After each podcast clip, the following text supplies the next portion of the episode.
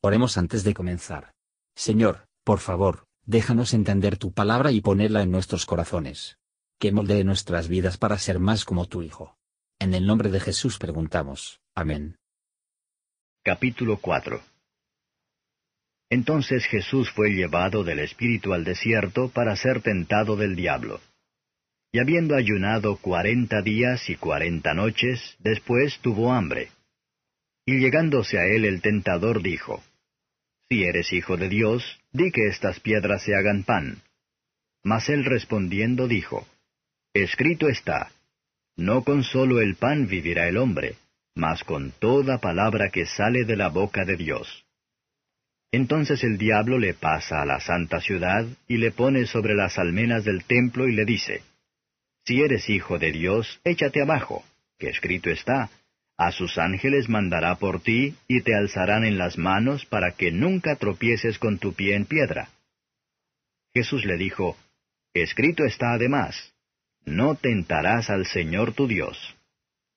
Otra vez le pasa el diablo a un monte muy alto, y le muestra todos los reinos del mundo y su gloria, y dícele, Todo esto te daré, si postrado me adorares. Entonces Jesús le dice, Vete, Satanás, que escrito está, Al Señor tu Dios adorarás, y a Él solo servirás. El diablo entonces le dejó, y he aquí los ángeles llegaron y le servían. Mas oyendo Jesús que Juan era preso, se volvió a Galilea. Y dejando a Nazaret, vino y habitó en Capernaum, ciudad marítima, en los confines de Zabulón y de Neftalim para que se cumpliese lo que fue dicho por el profeta Isaías, que dijo, La tierra de Zabulón y la tierra de Neftalim, camino de la mar de la otra parte del Jordán, Galilea de los gentiles. El pueblo asentado en tinieblas vio gran luz, y a los sentados en región y sombra de muerte, luz les esclareció. Desde entonces comenzó Jesús a predicar y a decir, Arrepentíos que el reino de los cielos se ha acercado. Y andando Jesús junto a la mar de Galilea, vio a dos hermanos, Simón, que es llamado Pedro, y Andrés su hermano, que echaban la red en la mar, porque eran pescadores. Y díceles, Venid en pos de mí, y os haré pescadores de hombres. Ellos entonces, dejando luego las redes, le siguieron.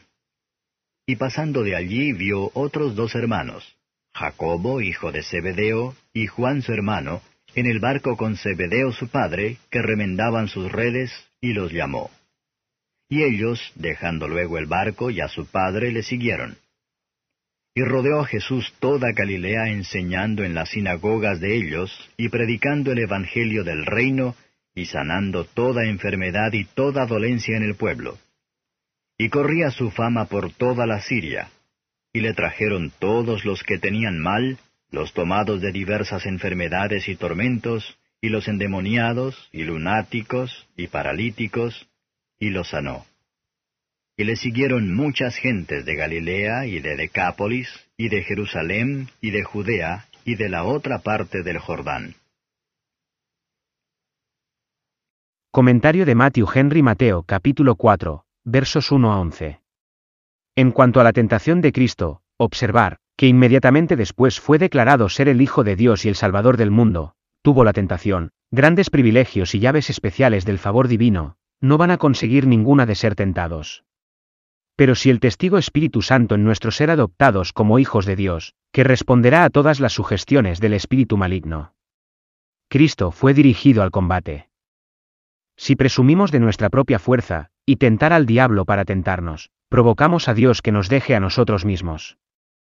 Otros están tentados, cuando se dibuja a un lado de su propia concupiscencia y seducido. Santiago un verso 14, pero nuestro Señor Jesús no tenía naturaleza corrupta, por lo tanto él fue tentado solo por el diablo. En la tentación de Cristo, parece que nuestro enemigo es sutil, rencoroso, y muy atrevida, pero puede ser resistido. Es un consuelo para nosotros que Cristo padeció siendo tentado. Por lo tanto, Parece que nuestras tentaciones, si no cedía, no son pecados, no son más que las aflicciones. Satanás dirige en todas sus tentaciones, para llevar a Cristo al pecado en contra de Dios. 1. Él lo tentó a desesperar de la bondad de su Padre, y desconfiar de los cuidados de su padre con respecto a él. Es una de las artimañas de Satanás para tomar ventaja de nuestra condición externa, y los que se ponen en aprietos tienen necesidad de duplicar la guardia. Cristo respondió a todas las tentaciones de Satanás. Con gran está escrito, para dar un ejemplo, apeló a lo que estaba escrito en las escrituras. Este método hay que tener, cuando en ningún momento nos sentimos tentados a pecar. Aprendamos a no tomar ningún curso equivocados para nuestro suministro, cuando nuestros deseos son siempre tan apremiantes, de alguna manera u otra el Señor proveerá. 2. Satanás tentó a Cristo a abusar de la energía y la protección de su Padre, en un punto de seguridad. Tampoco hay ningún extremos más peligrosos que la desesperación y la presunción. Especialmente en los asuntos de nuestras almas. Satanás no tiene objeción a lugares sagrados como el escenario de sus asaltos. Vamos, no, en cualquier lugar, estar fuera de nuestro reloj.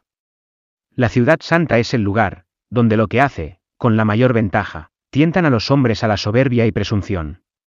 Todos los lugares altos son lugares resbaladizos, avances en el mundo, hace de un hombre un signo para Satanás para disparar sus dardos de fuego en. ¿Es Satanás tan bien versado en las escrituras como para poder citarlo fácilmente? Él es así. Es posible que un hombre tiene la cabeza llena de ideas de las escrituras, y su boca llena de expresiones bíblicas, mientras que su corazón está lleno de amarga enemistad con Dios y con toda bondad. Satanás citó incorrectamente las palabras. Si salimos de nuestro camino, fuera del camino de nuestro deber, perdemos la promesa, y ponemos fuera de la protección de Dios. Este pasaje, Deuteronomio 8 verso 3, formulada contra el tentador, por lo tanto, queda fuera parte. Esta promesa es firme y se encuentra bien. ¿Pero vamos a continuar en el pecado para que la gracia abunde? Número 3. Satanás tentó a Cristo a la idolatría con la oferta de los reinos del mundo y la gloria de ellos. La gloria del mundo es la más encantadora tentación de los irreflexivos e incautos, porque los hombres se imponen más fácilmente sobre. Cristo fue tentado para adorar a Satanás. Él rechazó la propuesta con aborrecimiento. Vete, Satanás. Algunas tentaciones son abiertamente malvados, y están no solo para oponerse. Pero rechazaron a la vez. Es bueno ser rápido y firme para resistir la tentación. Si nos resistimos al diablo huirá de nosotros. Pero el alma que delibera está casi superada. Nos encontramos, pero pocos los que pueden rechazar decididamente cebos como Satanás ofertas, sin embargo lo que se aprovechará al hombre si ganare todo el mundo, y perdiere su alma? Christ was suckered after the temptation, for his encouragement to go on in his undertaking, and for our encouragement to trust in him. For as knew, by experience, what it was to suffer, being tempted, so I what it was to be sucker, being tempted, therefore we may expect, not only that he will feel for his tempted people, but that he will come to them with seasonable relief. Versos 12 a 17. Es solo con Dios para llevar el Evangelio y los medios de la gracia, de las que ligero y les empujó lejos.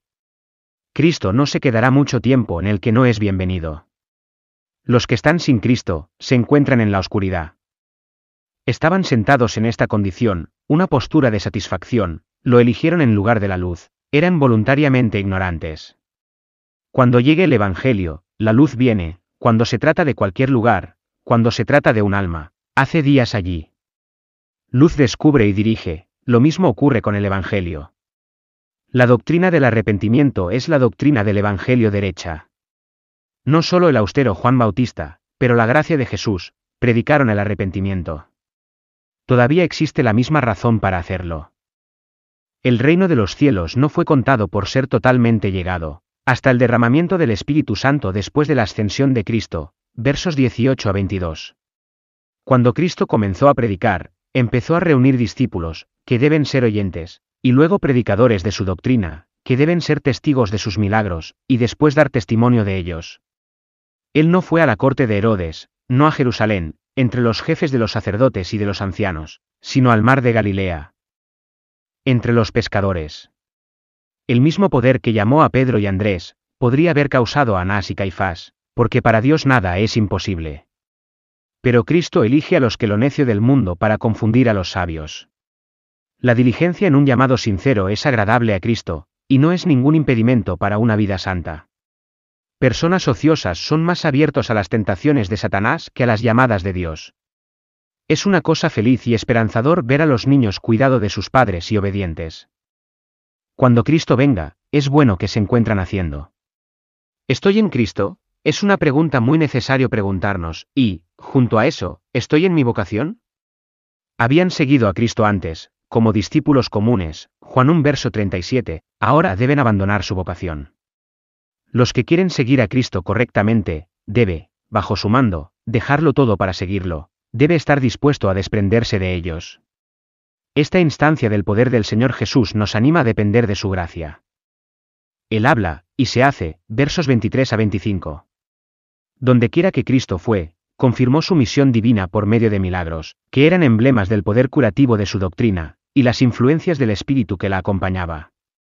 No nos encontramos ahora poder curativo milagroso del Salvador en nuestros cuerpos, pero sí estamos curados por la medicina, la alabanza es igualmente la suya. Tres palabras generales se utilizan aquí. Sanando toda enfermedad o dolencia, ninguno fue tan malo, no muy duro. Por Cristo para sanar con una palabra. Tres enfermedades reciben el nombre, la parálisis, que es la mayor debilidad del cuerpo, locura, que es el mayor mal de la mente, y la posesión por el diablo, que es la mayor miseria y calamidad de ambos. Sin embargo, Cristo sanó a todos, y por lo tanto la curación de las enfermedades corporales, mostró que su gran misión en el mundo era curar enfermedades espirituales. El pecado es la enfermedad, la enfermedad, y el tormento del alma, Cristo vino para quitar el pecado. Y por lo tanto para sanar el alma. Gracias por escuchar y si te gustó esto, suscríbete y considera darle me gusta a mi página de Facebook y únete a mi grupo Jesús Answers Prayer.